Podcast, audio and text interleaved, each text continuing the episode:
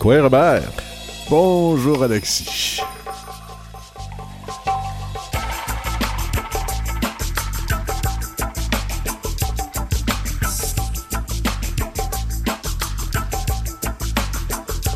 Aujourd'hui, on va recevoir l'artiste multidisciplinaire et militante Catherine Boivin en deuxième partie d'émission, mais on commence avec la nouvelle présidente des femmes autochtones du Québec, Marjolaine Étienne. Quoi, Marjolaine?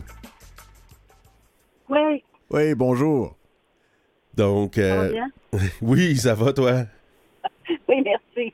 Tu as été dernièrement élu euh, à la tête de Femmes autochtones, un, un nouveau défi pour une femme qui a de nombreux accomplissements. Oui, c'est mon élection est tout, euh, est tout récente. C'est euh, c'est arrivé en décembre euh, 2021. OK. Euh, c'est, ça fait longtemps que tu avais décidé de, relever le défi de l'élection puis de, te présenter là? Ben, en fait, je dirais, euh, euh, parfois, la vie nous conduit vers, des chemins où ce qu'on s'attend pas. Hein. Et puis, je pense qu'effectivement, en accueillant cette opportunité-là aussi également, m'a permis de, voir le parcours professionnel que, que j'ai, effectivement, aussi les préoccupations que j'ai à l'égard au niveau des femmes, des femmes des Premières Nations. Ben, je me suis dit, bon, euh, comme toute personne qui a un intérêt, hein, faut, c'est un passage obligé de, de- d'être en, en élection. Oui. Donc euh, là-dessus, effectivement, euh, je, je me suis présentée là, comme candidate là, en décembre dernier. Et puis euh, le résultat a, a été celle qu'on connaît aujourd'hui. Et puis j'en suis euh, très, très honorée et fière, euh, fière aussi de porter euh, la cause des femmes autochtones au niveau du Québec. Dans votre campagne électorale, Marjolaine, vous, vous faisiez valeur, valoir quel point en particulier pour vous?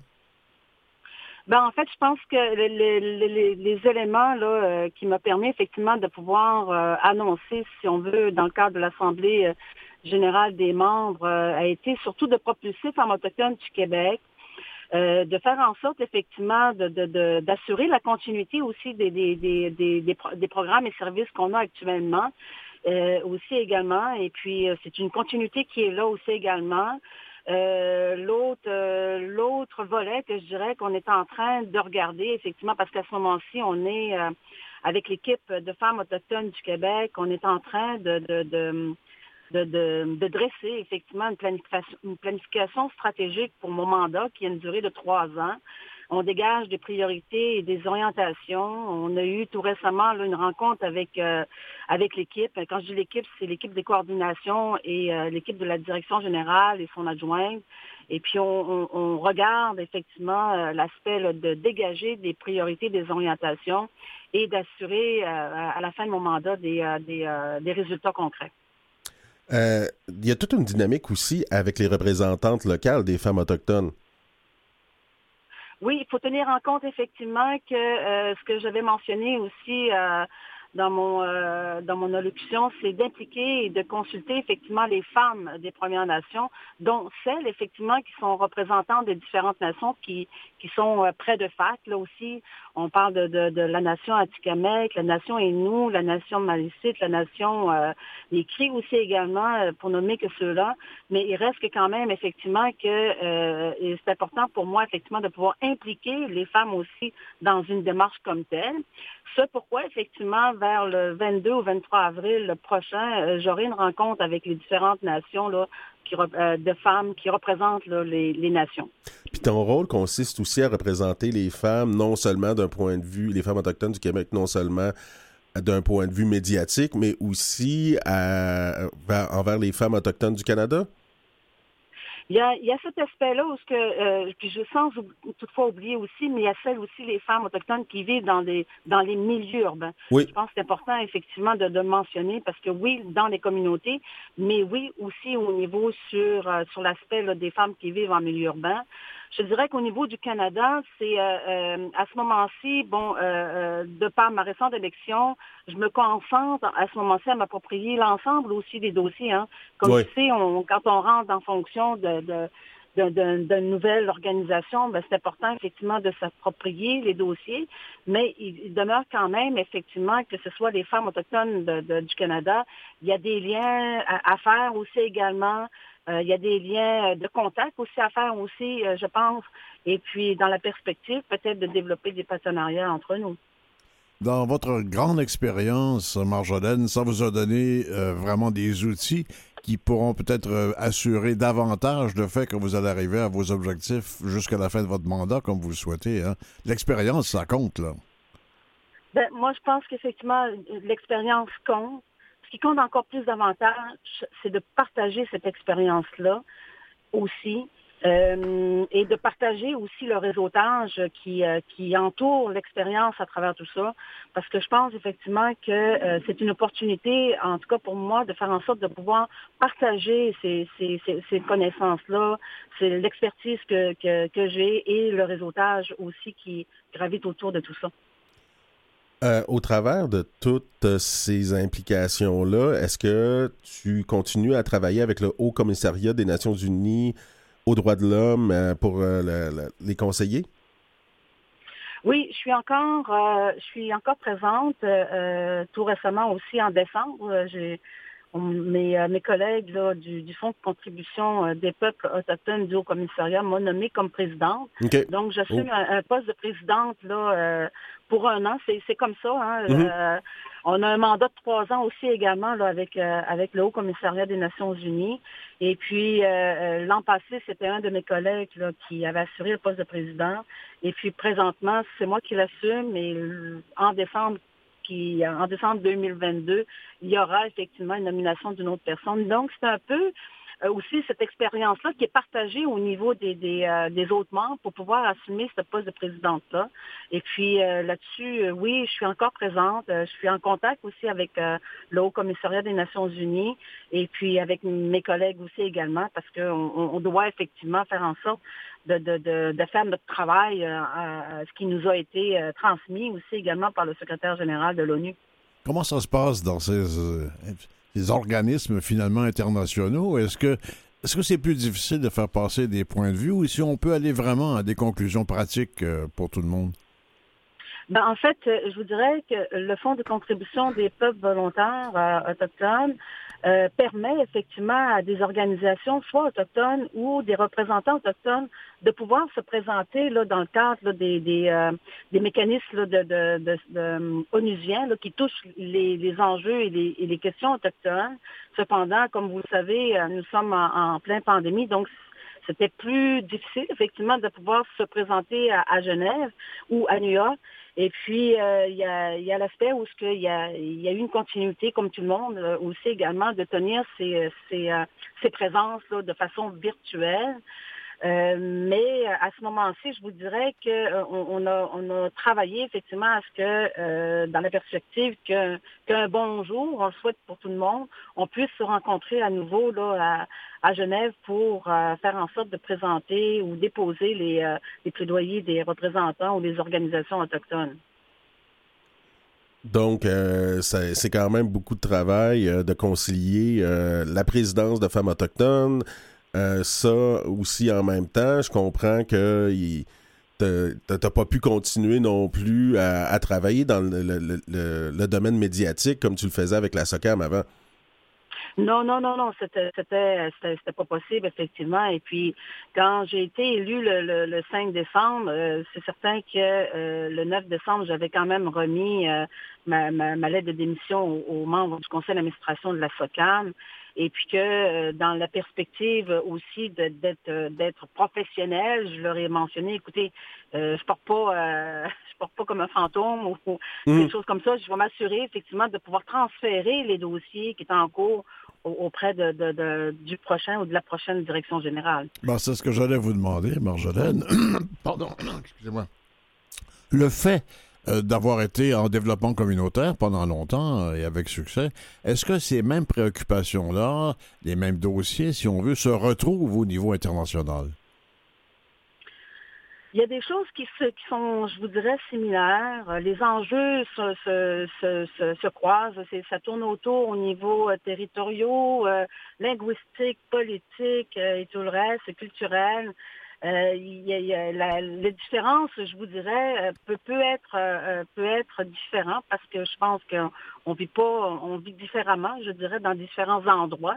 Il y a des choses qui sont là, mais effectivement, il y a des choses qui sont similaires, qui, qui, qui ressemblent effectivement au niveau ce qui se passe là, soit au niveau du Québec ou au Canada. Femmes autochtones a un projet de bourse pour les entreprises autochtones jusqu'au jusqu'à aujourd'hui, dans le fond, il y avait possibilité, euh, jusqu'au 31 mars dernier, de, de, pouvoir euh, déposer une candidature? Bourse en entreprise. Oui. Euh, ce ne serait pas plutôt la bourse en ce qui concerne Mme euh, Echaquan? Peut-être, hein? Peut-être. Oui, je, pense que oui, bourse en entreprise, en tout cas, si c'est ça, tu me l'apprends. Mais en fait, je pense que c'est euh, beaucoup plus autour de, la bourse au niveau de Madame Echaquan. Effectivement, oui, il y a une bourse pour euh, une femme. Puis effectivement, c'est quelque chose où que euh, c'est important pour nous de pouvoir offrir une bourse. Donc, ça mettait fin à, cette date de pouvoir recevoir les candidatures. Cette bourse-là, c'est pour Joyce Echaquan, c'est pour une bourse d'études, une bourse de recherche? Ben, je pense que dans, dans cette optique de bourse, c'est au niveau de bourse d'études euh, aussi également. Euh, pour, euh, pour permettre à, la candidate de pouvoir la soutenir dans ses démarches. Parfait.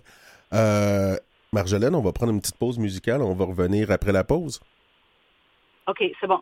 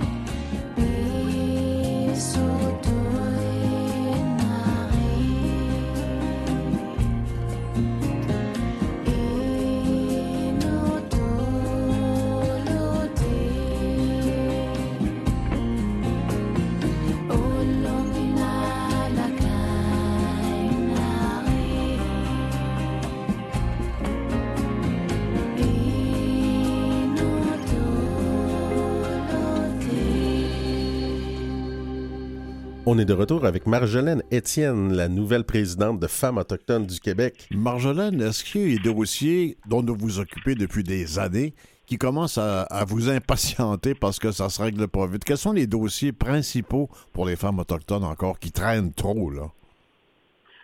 Ben, les dossiers au niveau des femmes autochtones, je vous dirais, euh, qui traînent trop. Écoutez, c'est c'est certain que euh, l'aspect euh, des, enjeux par rapport à, les réalités des femmes autochtones euh, en ce qui concerne tout l'aspect de la violence, des agressions sexuelles et tout le reste, c'est des réalités sociales qui sont là présentement. Mmh. c'est quand même là aussi là des, dossiers qui, qui qui, au niveau des femmes, ont, le besoin, effectivement, de, de pouvoir être servis aussi également en matière de services mais euh, comme vous le savez, euh, quand on est dans une situation effectivement de, souffrance, parfois ça, ça demande un, long processus pour arriver à, à, une guérison, je vous dirais. D'autres peuvent s'en sortir effectivement plus rapidement, mais reste quand même cette réalité-là, elle est présente. Donc c'est certain que dans, dans cette optique-là, de pouvoir travailler encore plus fort pour répondre aux besoins euh, des femmes, c'est quelque chose qui va être de continu, à mon avis. Ça, c'est certain. Je pense qu'il y a peut-être d'autres volets qu'on doit euh, explorer à ce moment-ci pour, pour permettre euh, aux, femmes ou aux jeunes filles de pouvoir aussi d'être encore plus euh, outillées, formées et réseautées aussi également. Je pense qu'il y a un volet à, explorer et puis qui, pourrait faire partie effectivement des, orientations de, femmes autochtones du Québec. Pour revenir à ce que tu disais par rapport à tout ce que les femmes autochtones peuvent vivre relativement à la violence puis tout ça, c'est important, dans le fond, d'avoir des programmes qui sont là, qui sont en place, qui perdurent dans le temps, je pense, pour pouvoir permettre aux femmes autochtones qui sont prêtes à dénoncer, à agir, de le faire, de, recueillir leur témoignage, puis de, de, pouvoir les aider au moment où ils sont prêts. Exactement, exactement, parce que euh, vous savez, de, la, dénonciation, c'est, ça fait partie d'une étape aussi de, guérison. Hein. Mm-hmm. Et puis, euh, puis dans, dans ces moments-là, euh, euh, quand on arrive à la dénonciation, il y a, y a une prise de conscience qui se fait avant, aussi également dans cette démarche-là, ce qui fait en sorte que le jour J, lors de la dénonciation, même avant, même après, OK, le soutien et l'accompagnement auprès de ces femmes-là est vraiment extrêmement nécessaire aussi dans la continuité de pouvoir, euh, à un moment donné, arriver à, s'épanouir. Puis, euh, pour revenir au deuxième point, le réseautage, on voit à quel point les femmes autochtones sont souvent des leaders dans les communautés ou dans le milieu urbain par rapport à l'amélioration des conditions de vie des Autochtones, euh, de, la, défense des droits des enfants autochtones. J'imagine que euh, cet aspect-là, ça doit quand même te, toucher puis t'encourager par rapport à, tout le, réseautage qu'on doit faire pour permettre de mettre en contact toutes ces femmes-là, puis aussi quelques hommes comme moi qui sont de bonne, euh, bonne intention, de bonne foi pour euh, travailler dans le bon sens. Oui, moi, je pense qu'effectivement, c'est une clé à, avoir, l'aspect d'être réseauté, parce que être réseauté, c'est quand même c'est bien, là. Parce qu'effectivement, dans son réseau, on peut faire en sorte de pouvoir euh, recevoir des opportunités euh, quelconques, je, vous dirais, là, que ce soit dans, dans, le domaine des affaires sociales, culturelles et puis tout le reste. C'est un réseau, c'est fort. Puis ça, je pense effectivement, c'est une clé que qu'on doit, là, que ce soit au niveau individu ou collectivité ou comme, comme organisation auprès de femmes autochtones du Québec, d'avoir cet élément-là en, en, alentour d'action de, pour arriver à ce que les femmes puissent se réseauter, se mobiliser, se parler, échanger, discuter sur les enjeux qui nous concernent. Comment tu penses qu'on peut faire ça en temps de pandémie? Puis est-ce qu'on pense avoir des activités euh, dans le genre euh, sur le territoire? Parce qu'on sait que la relation qu'on a les Premières Nations quand on est en ville dans des, des congrès est pas la même que quand on fait des activités euh, dans le bois. Ouais, ben, c'est sûr, là, on change d'environnement, hein. Mm-hmm. Ça, c'est certain. On change d'environnement. Et puis, euh, bon, euh, tu sais, on ne peut pas non plus... Il euh, faut regarder ça. faut, faut tout mettre les, les, les éléments sur la table pour pouvoir faire en sorte de pouvoir, si on veut, rejoindre un bon nombre de femmes aussi également. c'est certain sur l'aspect d'un territoire, c'est quelque chose qui est très, très, très intéressant aussi également. Au, niveau de la ville, c'est des aspects aussi intéressants parce que moi, je me dis que que tu sois en ville ou en forêt, si on veut, euh, euh, si la discussion tourne autour de ça, ben effectivement, il y a, ces choses qui, qui, aboutissent à un résultat à, quelque part, parce que oui, on peut échanger, oui, on peut discuter, mais il faut faire aussi en sorte de pouvoir trouver des pistes de solutions euh, ensemble aussi également. Moi, je pense qu'en territoire, c'est l'idéal. Euh, est-ce qu'on peut, faire en sorte de rassembler euh, un bon nombre de femmes qui proviennent, je ne sais pas moi, de, la communauté de cette île à aller au Malécite, tout le reste? Ça se pourrait, mais il va rester quand même qu'il faut tenir compte des, facteurs importants qui est au niveau du financement. Il y a ça aussi également. Donc, il faut vraiment bien regarder, effectivement, si, euh, si un projet, effectivement, d'une activité quelconque, ben, il faut, faut regarder dans, dans un ensemble. Est-ce qu'on peut conclure, Marjolaine, qu'au niveau de la condition masculine, ça va quand même de mieux en mieux? Euh, j'ai pas compris votre question. La condition masculine ou féminine? J'étudie masculine. Ben oui. Quel, quel lapsus! bien sûr que je parle de condition féminine, bien sûr. C'est peut-être pour ça que j'ai pas compris la question. au, niveau de la condition féminine, je vous dirais, c'est que hum, j'ai aussi euh, une préoccupation, comme toute l'équipe aussi a des préoccupations, comme toute femme ont aussi des préoccupations, femmes des Premières Nations, c'est celle qui va, qui, est à venir, la génération future, ces jeunes femmes qui sont dans nos communautés en milieu urbain, c'est elles qui vont qui vont être nos prochaines, hein, c'est euh, notre prochaine relève. Puis je pense qu'effectivement, c'est que qu'on souhaite, c'est effectivement qu'elle ne puisse pas tomber dans le piège de, de, la victimisation ou de victimes euh, de violence conjugale, tout le reste.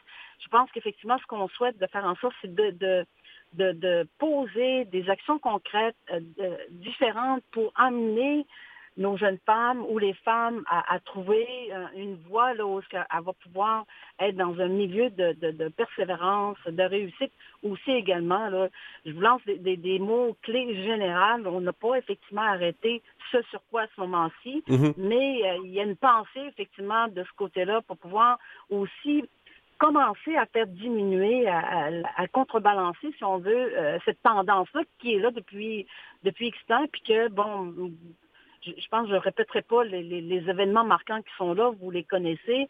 ça a eu beaucoup d'impact aussi sur les femmes, mais, la pensée, effectivement, euh, repose aussi sur euh, les, jeunes femmes qui, sont, qui, seront nos générations futures de demain.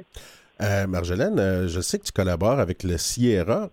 Et ben, je vais être aussi un des formateurs, mais vous êtes en train d'organiser le Sierra. Est-ce que tu peux nous expliquer premièrement c'est quoi le Sierra? Pour nos auditeurs? Ben, le Sierra, c'est le centre euh, inter, euh, euh, des études au niveau des recherches autochtones, interuniversitaires, excuse. Oui. Et puis, c'est un projet, lorsque je suis arrivée après mes études de, Genève, bon, je, suis allée bon, en formation d'un programme autochtone où j'ai été bénéficiaire d'une bourse pour pouvoir être formée sur les droits autochtones, des mhm. droits humains avec, euh, avec une spécialité au côté qui s'appelle la Déclaration des peuples autochtones. Donc, je suis partie pour un mois et demi en 2018 à Genève. J'avais été euh, sélectionnée. Et puis, à mon retour, euh, bon, là-dessus, tu sais, les droits, les droits des et des enjeux internationaux des peuples autochtones, c'était quelque chose, effectivement, une nouvelle connaissance, si on veut, parce que c'était nouveau pour moi. Et puis, je me disais, quand je suis allée à Genève, il manquait un aspect francophone, peut-être? Oui, c'est francophone. Sur l'aspect toujours francophone que je, voudrais préciser, effectivement, c'est qu'il manquait effectivement un début ou un préalable, si on veut, qui, de formation qui me permettrait effectivement d'aller à Genève.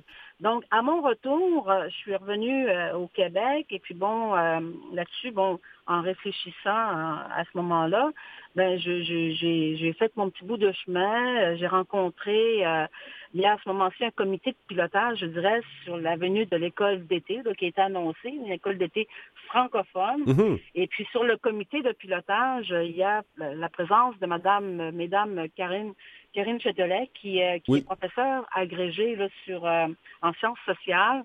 Et puis, il y a Shokran Tipi, qui, qui est candidate au doctorat en anthropologie. Et puis, elle est chargée de cours aussi en sciences sociales.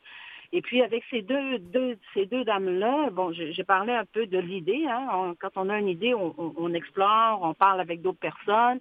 C'est venu une idée effectivement partagée. Donc là-dessus, on a commencé effectivement à, à travailler euh, sur le projet. Puis bon, comme vous savez, quand on parle d'un projet, euh, c'est pas demain matin que ça atterrit. Hein. Fait que vous voyez, depuis 2018, euh, on a travaillé là-dessus. Puis cet été, ça va être la première édition? Cet été, ça va être la première édition. Donc, c'est une, école d'été, comme je disais tantôt, francophone, en droit et enjeux internationaux des peuples autochtones. Et puis, ça va avoir lieu du 13 au 23 juin 2022. Et puis, ça va être de façon virtuelle euh, aussi également, donc euh, à ce moment-ci. Parce qu'on va réunir des, des, Autochtones de partout dans le monde, des Autochtones francophones de partout dans le monde, à ce que j'ai cru comprendre. Oui, exactement. Il y a également euh, comme un, professeur, un enseignant qui est là aussi, qui est euh, M. Alexandre Sommer, qui est un, autochtone de la Guyane française, qui va faire partie aussi également comme co-enseignant là, dans, dans le cadre d'une formation là, euh, cet été. Mais, mais il reste que quand même, c'est quelque chose qui, qui, est une première aussi également. Et puis, c'est travailler en partenariat avec le centre, le, le Sierra de l'Université Laval, le Sierra de, l'Université de Montréal et le Sierra de l'Université euh, du Québec là, en Ottawa. Donc, euh, avec euh, avec eux, bon, on a fait en sorte effectivement de, pouvoir mener ce projet-là et arriver au jour J qui s'en vient en juin. Est-ce que tu donnes une formation dans Est-ce que tu vas donner une formation là-dedans, toi? Oui, oui, je donne une formation. C'est la formation sur qui porte sur la Déclaration des Nations Unies sur les droits des peuples autochtones. Euh, je serai euh, une co-enseignante là aussi également parce que ce qui est intéressant dans, dans, dans, dans cette offre de service de formation-là, c'est que on a rassemblé effectivement euh, des, des, des personnes autochtones sur différents de richesses, d'expériences, connaissances dans, le, dans leur domaine pour travailler effectivement sur, sur une formation avec un enseignant des universités, hmm. pour travailler sur une formation pour les offrir euh, cet été. Donc, ce qui permet effectivement de pouvoir, ceux qui ont l'expertise des connaissances au niveau des personnes autochtones, de travailler avec la partie théorique et d'amener euh, des, des, choses de terrain, je, je, je, vais dire ça comme ça pour euh, discuter, des choses de terrain pour préparer une formation. Donc, euh, c'est très intéressant tout ça. Euh, j'imagine qu'on peut aller sur le site du Sierra pour voir l'offre de formation. Marjolaine, euh, je m'excuse de mon accent inou, pour euh, ta participation à notre émission aujourd'hui. C'était fort intéressant. Marjolaine Etienne, quelle femme exceptionnelle. Oui. Merci. Bonne fin de journée. Au revoir.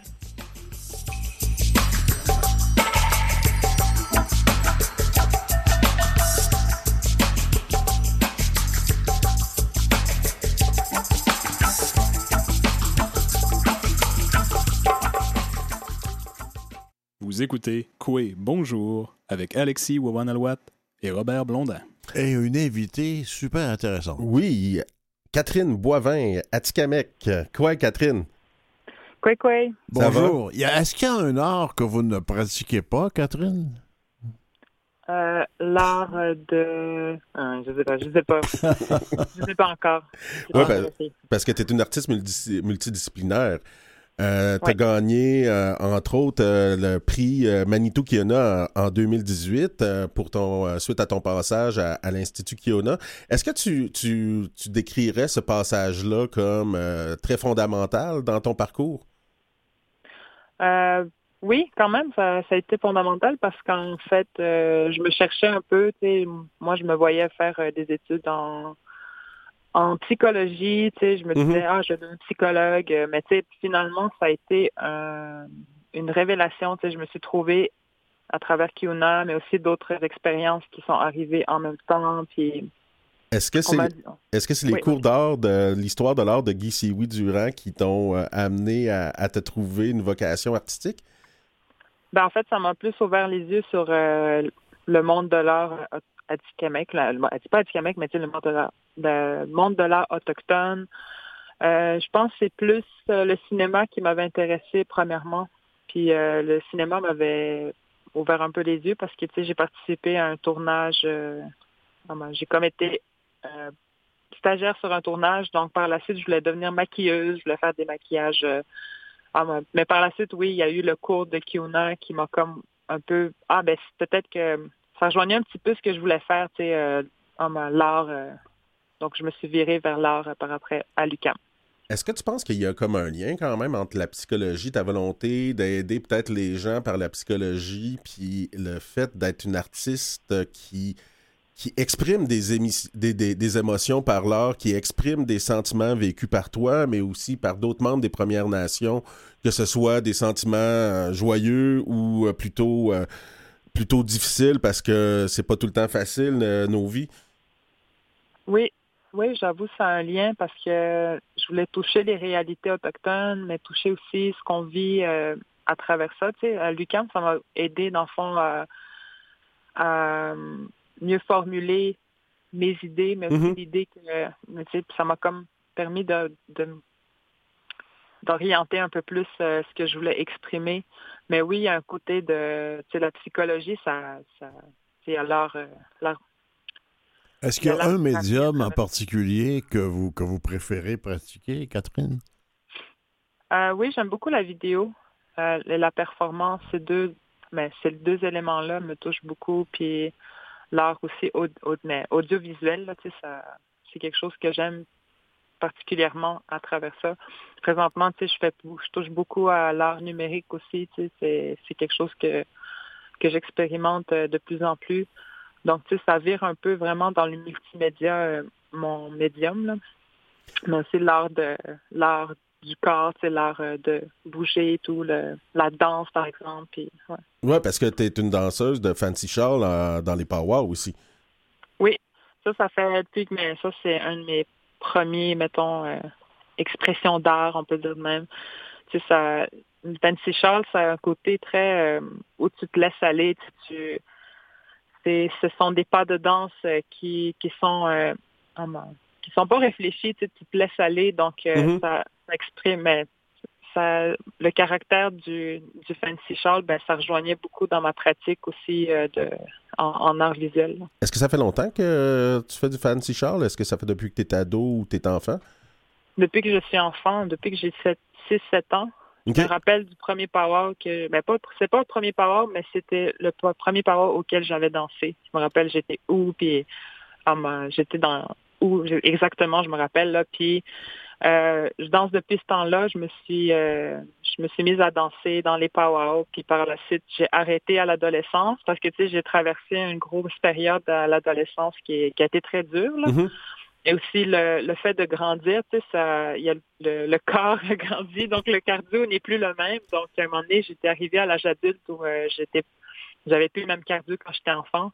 Donc tout le, il y a un côté de où je me suis entraînée aussi. Donc pour ben oui, parce que tu es une sportive. Je me rappelle à Odanak de te voir courir euh, souvent. Euh, est-ce que ça t'a fait ça dans le but d'être meilleur au Fancy Charles ou c'est le, sport, c'est aussi une, une passion?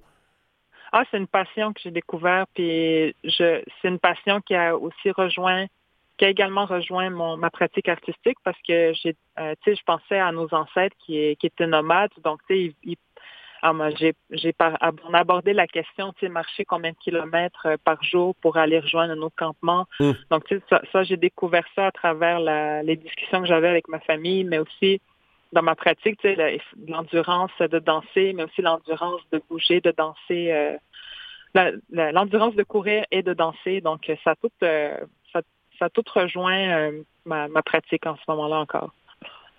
je le sais aussi que je te suis sur les réseaux sociaux. Tu es une militante, entre autres, des droits des peuples autochtones. je t'ai vu réagir dernièrement à, à qu'est-ce qui se passait euh, dans les territoires traditionnels euh, Atikamek de Manawan euh, par rapport à, la, coupe de bois qu'on a voulu faire sur une, érablière. Est-ce que c'est facile de concilier cette, ta, vie, ta nouvelle vie de maman? Félicitations pour ton bébé. la, vie d'artiste, la, vie de sportive et celle de militante? des fois, c'est dur parce que, tu sais, ça, ça prend c'est très émotif, là. C'est beaucoup d'émotions. Mhm. Puis, puis on parle avec son cœur, mais tu sais, mon cœur de maman, c'est encore plus, euh, se sent plus affecté, mais je me sens encore plus investie là-dedans aussi. Donc, tu sais, c'est très, euh, des fois, c'est fatigant, mais aussi, c'est c'est encoura- euh, le, mon, mon enfant m'encourage à militer parce que c'est pour elle que je fais ça. Tu sais, je réalise que c'est pour elle que, que je, que je m'investis là-dedans. Puis même si c'est, même si c'est compliqué, je j'y vais, tu sais, puis, mais le côté artistique, c'est sûr qu'il y a un côté où je peux exprimer le côté militant. En Euh, même temps. En même temps, oui. C'est pas un peu moins risqué euh, être euh, exprimer euh, son côté militant en art qu'en mots euh, par un blog? Ouais, c'est ça. En bloc, on dirait que c'est plus facile, mais c'est plus facile parce qu'on peut mettre. euh, c'est pour ça aussi que j'ai pris Squarespace là, dans le fond, sur mon site, j'ai pris mon site à moi Mhm. Parce que c'est ma plateforme, donc je peux exprimer un peu plus ouvertement ce que euh, ce que j'ai envie de, dire là, sans me, censurer, mettons. Et je suis contente de parce qu'en plus de ça, je crée des mes visuels pour chaque euh, blog, donc c'est personnalisé euh, ce que je veux exprimer. Donc ça rejoint encore une fois ma pratique. Je pratique l'art visuel à travers ça. À ma- donc exprimer sur mon blog, ça euh, je suis contente de voir que ça rejoint des Atikamekw parce que ça, ça rejoint leurs paroles, ça rejoint ce qu'ils veulent d'exprimer aussi. Donc, euh, je, suis, je suis particulièrement fière de faire ça. là. Je pense que ça rejoint plus que des Atikamekw aussi. Euh, en tout cas, il y a un Abenaki ici qui te parle, qui, qui te suit. Mais euh, Euh, les Blancs aussi, je devrais remarquer. Ouais, c'est le fun, oui. C'est c'est cool de pouvoir euh, qu'on puisse comprendre euh, cette réalité-là, donc euh, qu'on puisse se rejoindre la réalité un peu plus. Il y, a, souvent un prix à payer, par exemple, pour être militant, exprimer son opinion. Moi, je le sais pour l'avoir vécu euh, sur Facebook ou sur les réseaux, d'autres réseaux sociaux, d'avoir eu des, des, attaques assez violentes à cause que j'ai osé euh, remettre en question l'ordre colonial établi. Est-ce que c'est des choses qui te sont arrivées aussi? Oui, j'avoue, ça, ça m'est arrivé. Des fois, c'est des backlash qui euh, des attaques d'une- des, des personnes, des trolls aussi qui créent un, un, un faux compte pour m'attaquer parce Mm. que je m'exprime sur la- l'appropriation culturelle. Puis euh, des gens aussi qui vont, c'est des- des attaques, mais qui, euh, ouais, oui, je le vis. C'est ça, c'est Eh. plate là, mais, mais c'est ça, ça. Des Eh. fois, faut, l'intégrité, c'est ça que ça amène malheureusement. Oui, est-ce que tu penses que ça, ça, ça, ça renforce tes convictions ou des fois ça te donne le goût de dire. Comme des fois, moi personnellement, je m'exprime pas pour, sur, sur certains sujets parce que j'ai pas envie d'avoir à subir euh, le backlash qui va venir avec. Ben moi, je pense à je, je le fais quand même parce que on a toujours voulu faire taire nos voix sais, en tant qu'autochtones. Donc moi, je veux, ben moi, je moi je veux le faire pour mes enfants, pour mes le futur, le prochain, quitte à ce que ça me coûte. euh, des fois, ça, je me dis ça va me coûter ma carrière d'artiste, mais je, je le fais pareil parce que je- moi, je veux rester intègre. Donc ça, c'est important pour moi. Là. Puis de montrer l'exemple à la prochaine génération. Peut-être qu'est-ce que le combat que je suis en train de mener, ce sera pas le combat qui va qu'ils vont mener. On, on- euh, on l'espère tellement que nos enfants n'auront pas à, à se battre comme on a à se battre souvent. hein.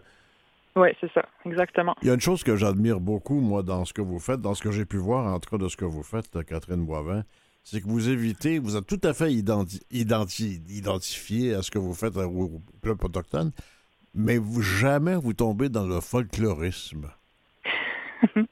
Ouf, je suis contente d'entendre ça. hein? Mais c'est important parce que c'est important de se représenter euh, de façon plus authentique. C'est ça que je veux, c'est ça qu'on veut. On, on veut que les gens nous voient tels que nous sommes. tu sais. Puis Je souhaite ça pour chaque nation, là, parce qu'on est. on- il y a encore beaucoup de méconnaissances sur euh, les, les, les 11 nations du Québec. Donc, c'est ce que je- j'espère pour. euh, ben, j'espère ouvrir la porte, là, tu sais. Est-ce que vous avez des réactions de la part des Blancs? Oui. ben oui, quand même. Euh, Des fois, c'est c'est pas le fun, mais des fois, c'est le fun. Des fois, c'est... Les réactions sont parfois... euh, je, commence à connaître les réactions. Je- ça, des fois, parce que je suis sur TikTok aussi beaucoup. Donc, sur TikTok, il y a beaucoup d'allochtones qui me suivent. Et parfois, c'est, je le vois, le besoin. Je vois que les gens ont besoin de, de se faire éduquer là-dessus, mais aussi pas nécessairement par moi, mais parce que, tu sais, des fois, j'ai tellement de choses à vivre aussi que j'ai pas le temps d'éduquer tout le monde. Mais je le vois que c'est important d'aborder la chose parce qu'il y a tellement, comme je disais, beaucoup de méconnaissances sur les 11 nations. Puis c'est important de, de, l'aborder. C'est des questions importantes d'éduquer. Ouais. Pour ceux qui nous écoutent, on va donner un exemple de ce que vous faites comme art en particulier. Quand vous avez fait un jour, je pense que c'était en, en 2018, vous avez fait le grand casque de chef là, autochtone, mais au lieu d'avoir les plumes traditionnelles, tout est en jeans. Et ça, j'ai adoré ce, ce, morceau. Oui, ouais, ça c'est une œuvre que ben, je suis très fière de, cette œuvre-là parce que c'était comme mon premier euh, œuvre qui en tant que militante, mais contre l'appropriation culturelle, tu sais, ça, c'est comme porter une coiffe euh, comme une paire de jeans, là, tu sais, c'était ça que je voulais exprimer.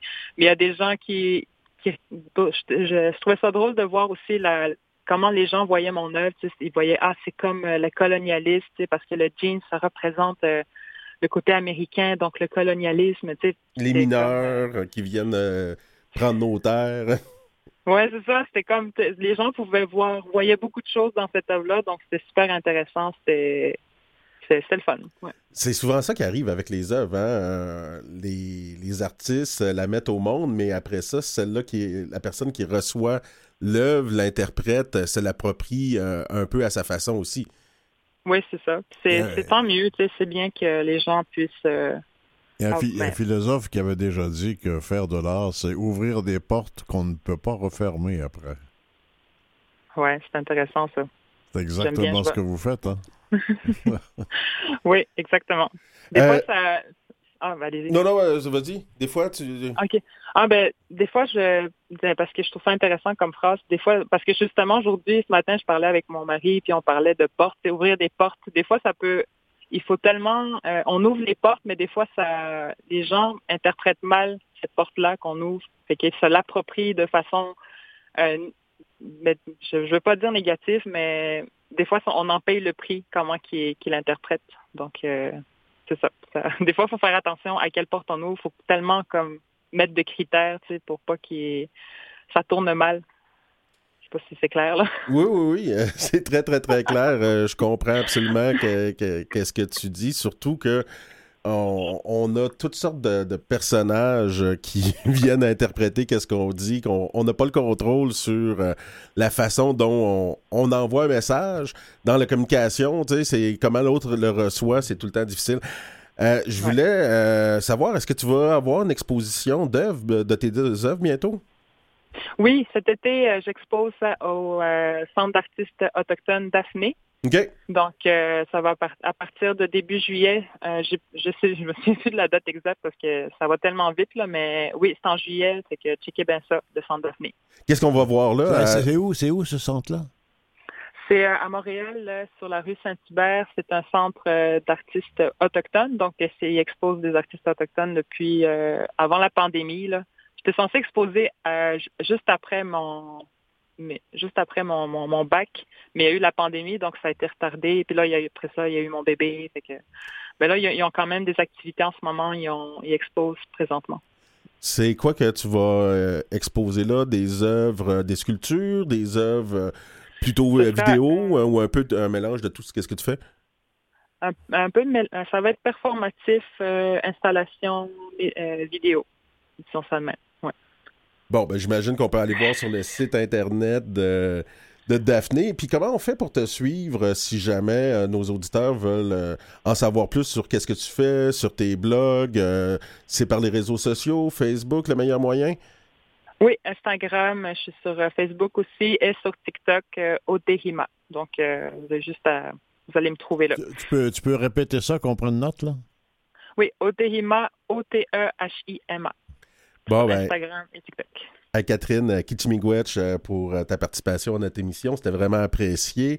Euh, tu es une artiste euh, qui va prendre de plus en plus de place, je pense, dans notre univers au Québec, puis je l'espère sur l'île de la Grande Tortue au complet. Donc, on a bien hâte d'aller voir ton exposition. On peut te suivre sur les réseaux sociaux. Passe une belle fin de journée. Oui, Bonne au plaisir. Journée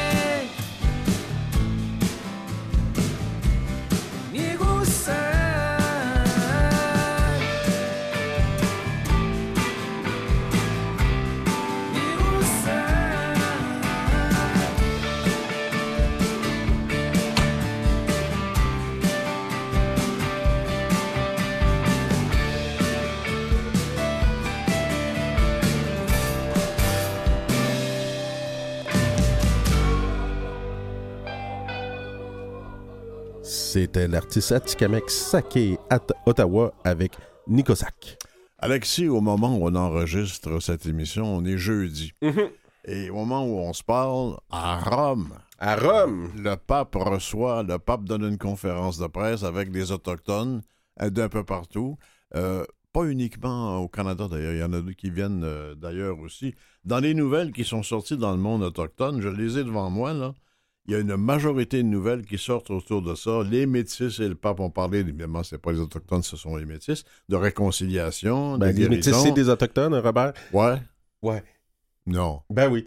Ben voyons donc. Ben, attends, je vais te faire un petit peu de, de Ah oui, non, vas-y, vas-y. là. Le terme autochtone regroupe toutes les autochtones, donc les Premières Nations, les Inuits et les Métis. J'ai toujours pensé que les métis étaient à part. Ils ne sont pas des Indiens statués ou euh, qu'est-ce qu'on appelle aujourd'hui des Premières Nations. Ah, OK. Donc, revenons à, Rome. Oui. Retournons à Rome.